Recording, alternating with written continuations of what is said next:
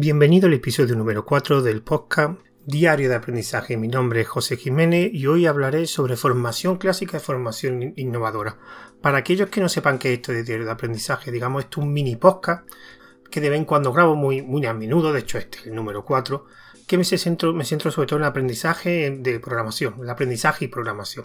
Y en este caso pues me quería centrar digamos, las diferencias y, mm, digamos, mi opinión sobre formación clásica versus formación, digamos, más innovadora. Entonces, vamos a centrarnos en la materia. ¿Qué es la formación clásica? Pues la formación que generalmente nosotros hemos aprendido nuestros conocimientos. Digamos, tenemos una clase, hay un profesor, hay unos alumnos, digamos, tenemos una serie, ese, profesor tiene más materiales, una pizarra habitualmente y imparte clases mediante pues, una serie de explicaciones. Pues, y también hay unos libros donde los alumnos pues, les sirven, digamos, de, apoyo para entender esas explicaciones del maestro, del profesor. Es algo típico en la enseñanza pública, en los colegios, institutos, incluso en la universidad, en la enseñanza que, nos suelen impartir y la mayoría de los conocimientos que hemos adquirido a lo largo de nuestra vida suele ser por ese tipo de, formación más clásica. De hecho, es la formación que durante muchísimos años, durante incluso siglos, se ha, servido para transmitir el conocimiento de unas personas a otras, en este caso de un profesor a, un alumnado. Pero ¿qué pasa? A lo largo del tiempo y fue evolucionando y aparecieron una serie de recursos que se integraron en la formación digamos que para innovarla. A partir de ahí empezaron poco a poco a introducirse ciertos elementos que hicieron pues variar esa formación clásica esa digamos serie de pasos que, se involucran a la hora de, de una formación. ¿Qué pasa? que generalmente esos pequeños pasos pues sirven o tienen digamos eh, se implantan pues para dar una cierta de características que digamos una formación clásica pues tiene unas limitaciones que estas innovaciones pretenden pues suplir o, ampliar digamos la, la flexibilidad a la hora de enseñar entonces, de primera, lo primero que se eliminó en este tipo de formación, lo primero que se innovó es, digamos, el recinto físico. Claro, tú necesitabas una clase donde había un profesor y un alumnado, pero claro, eso requiere un sitio físico, también un horario, porque eso implica que los alumnos tienen que estar a determinada hora en la clase para poder escuchar al, al profesor. Entonces, pues empezaron a surgir con internet las plataformas, digamos, de enseñanza. O sea, tú te conectabas a internet y accedías a una plataforma donde te ofrecía una serie de recursos. Aquí lo que principalmente se perdía ya era el acceso, digamos, directo o el contacto directo con el profesor. Aquí hay cosas buenas y cosas malas. Por un lado se gana flexibilidad, el alumnado no tiene por qué estar una determinada hora para esa enseñanza, aunque en muchas plataformas hay un contenido, o sea, una, serie de vídeos en directo donde el profesor, en vez de estar en una clase, pues está, digamos, en otro sitio y tú lo ves a través de la pantalla de tu ordenador. Esto, aunque implica, como he dicho antes, mucha flexibilidad a la hora de la enseñanza, ya empieza a quitar uno poco a poco algunas de las características de la formación clásica y aquí lo primero que se pierde es el contacto directo con el profesor. Es verdad, como he dicho antes, que tú puedes verlo de forma como un directo, un vídeo en directo, una transmisión online en directo. Y entonces estás escuchando lo que dice el profesor e incluso puedes interactuar con él. Puede interactuar a través del micrófono o a través de un chat. Pero claro, ya se pierde esa comunicación directa, esa comunicación que en la formación clásica tú tenías el profesor delante y te podías comunicar directamente a él, con lo cual la comunicación es mucho más fluida porque tú ahora la comunicación la tienes que hacer con una serie de pasos intermedios, ya sea hablando un micrófono o escribiendo en un chat. Ahí ya implica más factores, no que directamente yo tengo el profesor delante, le, tengo una duda, se la comento a él directamente, no hay solamente digamos la distancia física entre el profesor y donde yo estoy, pero en cambio cuando es una formación, digamos, online a través de esta plataforma, ya depende también pues, de otros factores, porque la conexión a internet sea buena, que el chat ya tienes que escribir tú para leer y leer el profesor y muchas veces nos cuesta más expresarnos escribiendo que de una forma oral que nos resulta más fácil porque la expresión oral suele ser más, fácil para el ser humano que escribir que requiere ya una serie de, digamos de técnicas para saber expresarte bien. También requiere que tú tengas un micrófono bueno y que en el otro lado también tenga unos buenos altavoces para escucharte.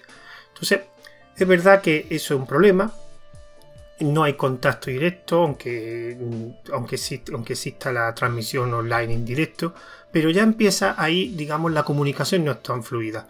Es verdad que ganas en flexibilidad. O sea, tú puedes meterte en esa plataforma online, esa plataforma online te proporciona una serie de herramientas que son más complicadas de encontrar en una clase, digamos, presencial. Entonces, por ahí, pues gana en un lado y pierde en otro pero ya poco a poco esas innovaciones que se van presentando se ven que van quitando esa innovación, llega una innovación que produce una serie de ventajas, pero a la vez quita una serie de características de la formación clásica. Pero bueno, es flexibilidad y se puede decidir qué tipo de formación quiere. Otra cosa, otra innovación que estoy viendo últimamente en las formaciones es, claro, todo aprendizaje tiene un contenido teórico y un contenido práctico. Es como yo digo, para poder practicar hace falta conocer.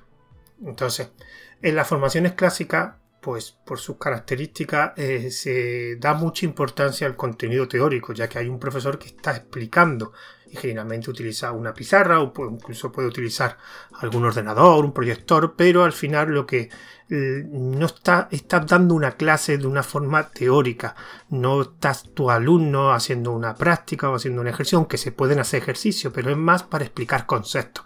Una formación clásica, dentro de una clase tú vas a escuchar, a tomar apuntes de una serie de conceptos que después en otro tipo de clases, digamos, más prácticas, por ejemplo, en programación, por la típica sala de ordenadores, puedes ya esos conocimientos teóricos darle una aplicación más real. ¿Qué pasa? que ese contenido teórico eh, no encuentra un resultado. Digamos, no. O sea, cuando tú estás haciendo una práctica, tú al final haces un programa y ves el resultado, ves el programa ejecutándose y te da un resultado, con lo cual eso produce, produce pues una especie de euforia porque estás viendo algo real.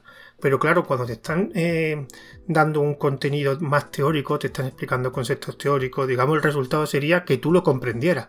Pero claro, eso es muy abstracto. Mm, tú lo comprendes, pero realmente no del todo, porque tú estás viendo un concepto teórico hasta que realmente no lo sepas aplicar de una forma más práctica, no se llega a esa asimilación. Entonces, claro, cuando tú, entre comillas, comprendes un concepto teórico, no se produce en tu cerebro como un éxtasis de hoy lo he entendido.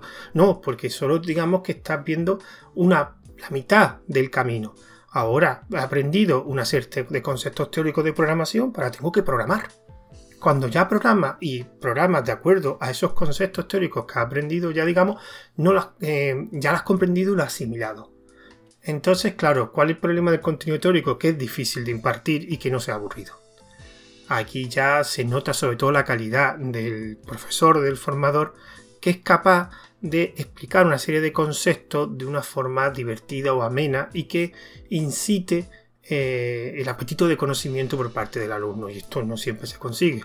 Porque recuerdo, eh, repito, el contenido teórico no tiene una aplicación no, tiene, no ves un resultado a la comprensión de ese concepto. Simplemente tú crees que que has entendido, pero ahora hasta que no lo aplique correctamente de forma práctica, no lo has asimilado correctamente. De hecho, tú crees que has podido comprender algo, pero si después en la parte práctica no sabes aplicarlo, es que no lo has entendido.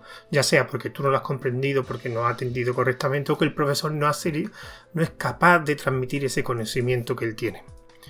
Entonces, eh, otra innovación es que, claro, como este contenido teórico es aburrido, pues se centran cada vez más en contenido práctico. ¿Cuál es el problema? Como he dicho antes, el contenido práctico al final suelen ser pues realizar programas y en esos programas hay unos conceptos teóricos que te conviene conocer. O sea, Tú cuando aprendes a programar tienes que saber lo que una variable, tienes que saber lo que un condicional, tienes que saber lo que es una iteración, pero no solo tienes que saberlo, tienes que entenderlo y saber aplicarlo, que es lo complicado. O sea, porque aquí tengo que hacer un condicional y no una iteración, porque aquí esta variable la tengo que poner aquí y no aquí. O conceptos más abstractos como la programación orientada a objetos. ¿Cómo creo una variable, una clase correctamente? Claro, todo eso requiere un conocimiento teórico ese conocimiento teórico no se puede saltar, porque eh, lo que pasa con estas innovaciones nuevas de, bueno, venga, vamos a esta típica frase, para programar se aprende programando. Sí, correcto, pero para programar tienes que conocer, como he dicho al principio.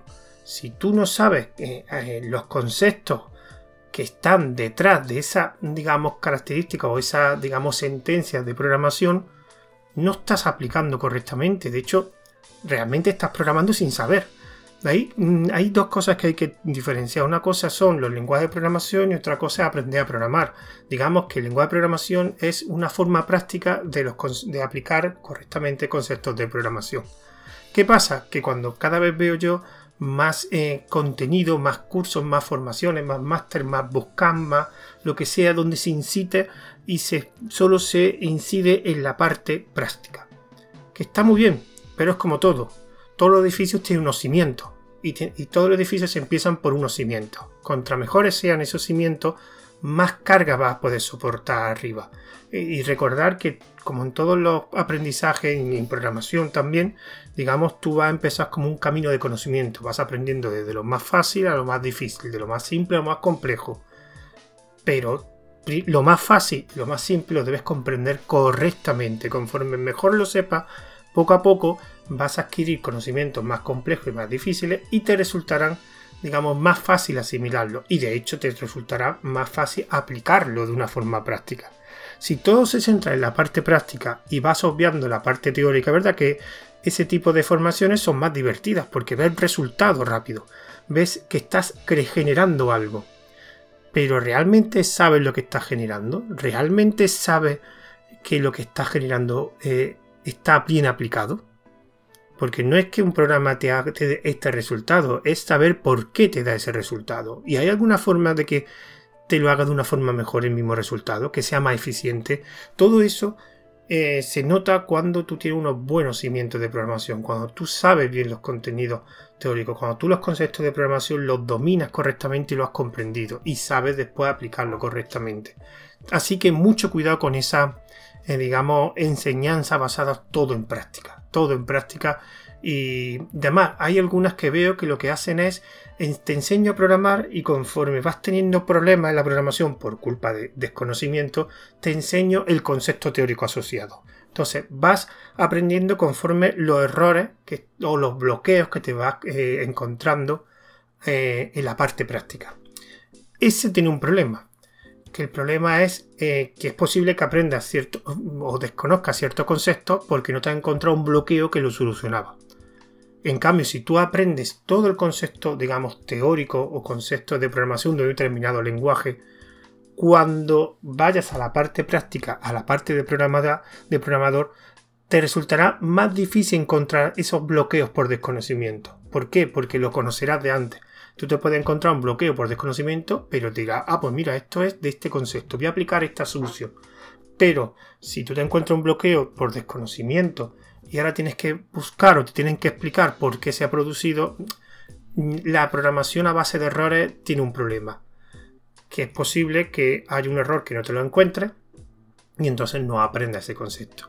Y eso puede dar que realmente te dé un problema gordo porque a lo mejor un, conocimiento que te haga falta no lo puede aprender porque hay por debajo otra serie de conocimientos más simples que tampoco ha aprendido. Y eso, eh, sobre todo, y sobre todo cuando aprendes a programar ya la parte práctica, lo conveniente es que haya la menos frustración posible. O sea, tú vayas programando, es verdad que un lenguaje de programación requiere pues, un periodo de aprendizaje y un esfuerzo, pero que vayas evolucionando en función simplemente de que la programación que estás haciendo es cada vez más difícil, más compleja, no en función de los bloqueos por desconocimiento que tengas, porque eso produce mucha frustración. Tú puedes hacer algo que te resulte difícil porque es difícil, pero es más frustrante que hagas algo que resulta que es fácil, pero es que no sabías, no te habían explicado cómo era.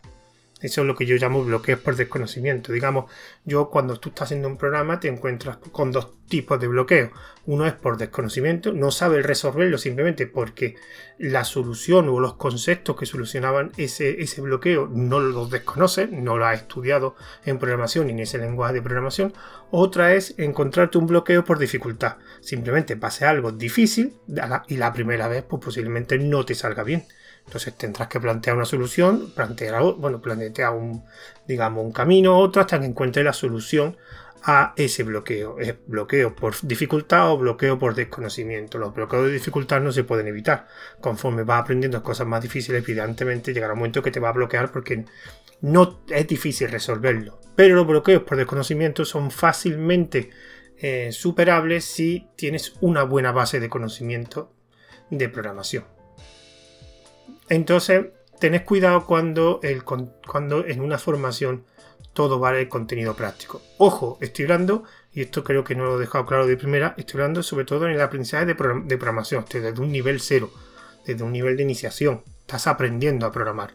Ya si tienes cierto nivel, es posible que con tu ya, como tienes una buena base, un buen cimiento, es más fácil, digamos, construir más plantas. Conforme vas subiendo la altura, se aumenta la dificultad, pero eso no implica que solo, como he dicho antes, solo vaya a tener bloqueos por dificultad, no por conceptos o por, mm, digamos, desconocimiento de algunos, digamos, conocimientos de teoría, digamos.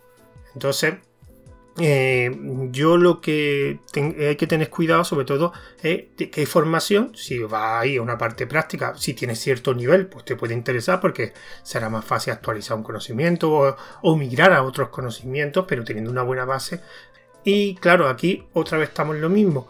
Cuando se va innovando, se va, digamos, desplazando, eliminando alguna característica de la formación clásica. Aquí se va innovando a algo práctico, algo, contenido práctico, programar básicamente para tener un resultado fácil y que sea para el alumnado eh, no sea frustrante, aunque eso provoca que en la parte, digamos, formación clásica se elimine el contenido teórico que es tan aburrido, porque es muy aburrido aprender programación, digamos, la teoría de programación, más fácil pues programar. Eso es como todo, hay que tener mucho cuidado porque no hay atajo a la hora de aprender. Y por último, digamos, la última barrera que ya he visto que ya están quitando en estas formaciones tan innovadoras y que creo que es la más importante y la que provoca más fracaso en la enseñanza y en el aprendizaje y un conocimiento más dudoso, más de poca calidad, es la barrera del tiempo. Hay una cosa que hay que tener en cuenta, da igual lo que quieras aprender en esta vida, cualquier conocimiento que quieras adquirir requiere un tiempo y un tiempo que no suele ser corto. Y aprender a programar requiere tiempo. Y cuando tú ves eh, determinadas formaciones de, típicas de aprende de ser desde, novato hasta experto en seis meses, eso es falso. No vas a aprender a ser un experto en nada en seis meses. Simplemente porque es difícil. O sea, en programación hay muchos conceptos que tienes que aprender, mucha eh, práctica que tienes que realizar, mucha programación que tienes que hacer. Y eso no se hace en seis meses. En seis meses a lo mejor con un... Además, lo que se pretende en esos cursos también es algo intensivo. Vamos el cerebro tiene también un límite. Y también se cansa. Por mucho que tú te pongas todos los días a estudiar 8 horas o 10 horas diarias, eso no significa que sea más eficiente el, conocimiento que vas a adquirir, que sea más fácil aprender, no. Simplemente eh, llegará un momento en que tu cerebro no será capaz de asimilar más conceptos porque también requiere un descanso y sobre todo el proceso de asimilación. El proceso de asimilación es desde comprender algo de una forma teórica a saber aplicarlo de forma práctica. Eso, esa asimilación, ese proceso que, yo llamo asimilación de esos conceptos, cuando ya algo que aprendes sabes aplicarlo por tu cuenta solo, sin que nadie te dirija, sepa aplicar esos conceptos teóricos de una forma práctica, o sea, sepa utilizarlo en un programa, eso requiere un tiempo y esos tiempos no se pueden acortar. Y después veo yo por internet mucho, aprenda X o Y en 15 minutos todos los días. Vale, 15 minutos todos los días, pero va a tardar cuánto? O sea, ¿cuánto va a aprender si solo le dedicas 15 minutos? No es cuestión ni que le dediques 8 o 9 horas, simplemente porque tu cerebro va a tener un límite de que no va a absorber más conocimiento, no va a adquirir más conocimiento, por mucho que tú sigas estudiando. Mm, o sea, tú lo leerás, dirás que lo comprenderás, pero después no lo habrás asimilado. Pero 15 minutos tampoco te va, es muy poco tiempo. No te sirve. Entonces, ¿qué pasa? digamos, esas formaciones que es tan poco tiempo, eh, realmente al final el contenido que tú ves es buscando solo el resultado. Solo vas a ver resultados. O sea, va a haber, digamos, una serie de, de material que provoque tener resultados a corto plazo. Pero sin realmente, digamos, sería como empezar a construir un edificio empieza un poco los cimientos y construye 20 plantas seguidas, pero no construye nada dentro, solo la fachada. que es lo que se ve externamente. Entonces, eh, es curioso porque ves una fachada, con lo cual se supone que tú estás viendo un resultado, pero después entra el edificio y no hay paredes, no hay, solo hay unos muros de contención y tampoco es que sean muy sólidos. Pero no ves ninguna pared, ninguna habitación, nada amueblado, lo ves totalmente vacío. Entonces, realmente un edificio, eso es lo que hay, solamente son cuatro fachadas. Pues eso es lo que te pasa en este tipo de, formaciones donde prima la velocidad en aprender.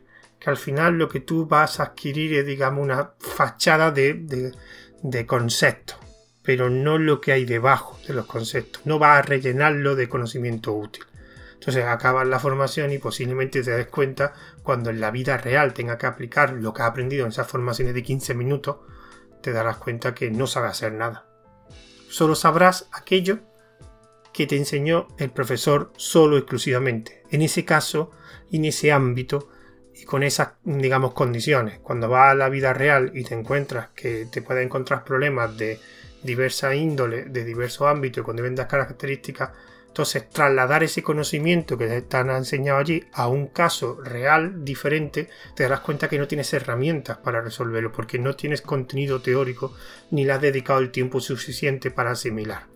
Entonces, esta es ya que esto se supone que es un mini podcast, ya se me está quedando largo. Esto es, mm, digamos, una reflexión que tengo entre formación clásica y la formación innovadora.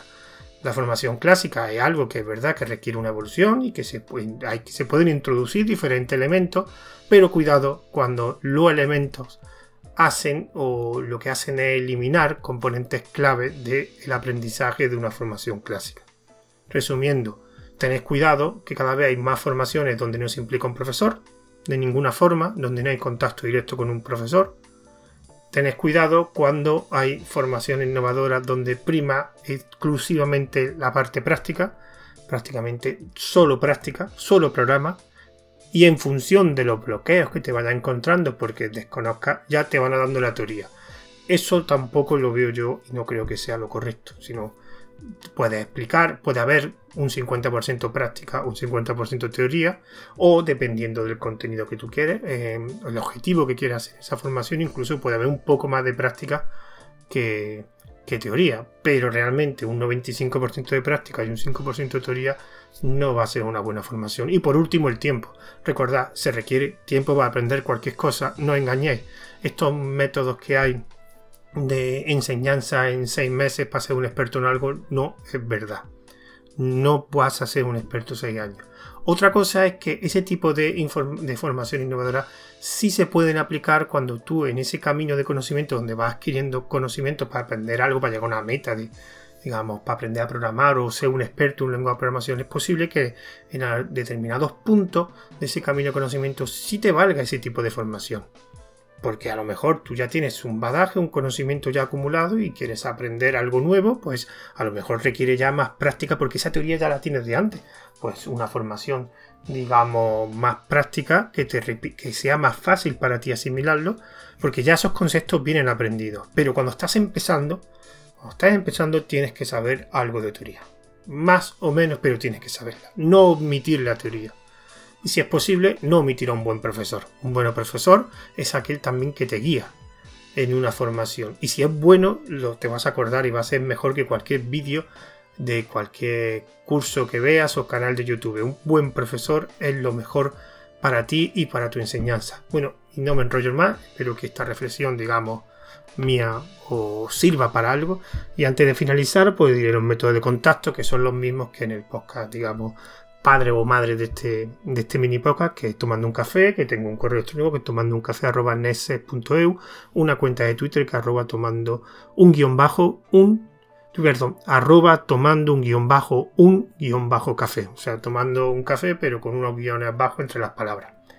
También tiene un grupo privado de oyentes que para como un grupo privado de oyentes, eh, la dirección está en el canal de Telegram, en el mensaje anclado de arroba tomando un café, donde distribuiré este audio tanto en OGG como en MP3. También lo voy a distribuir por Anchor FM, por Wosca, Ivo, y para quien no conozca la plataforma Anchor FM, lo distribuye por múltiples plataformas, eh, Apple Podcast, Google Podcast, Spotify, Pocket Overcast, etc.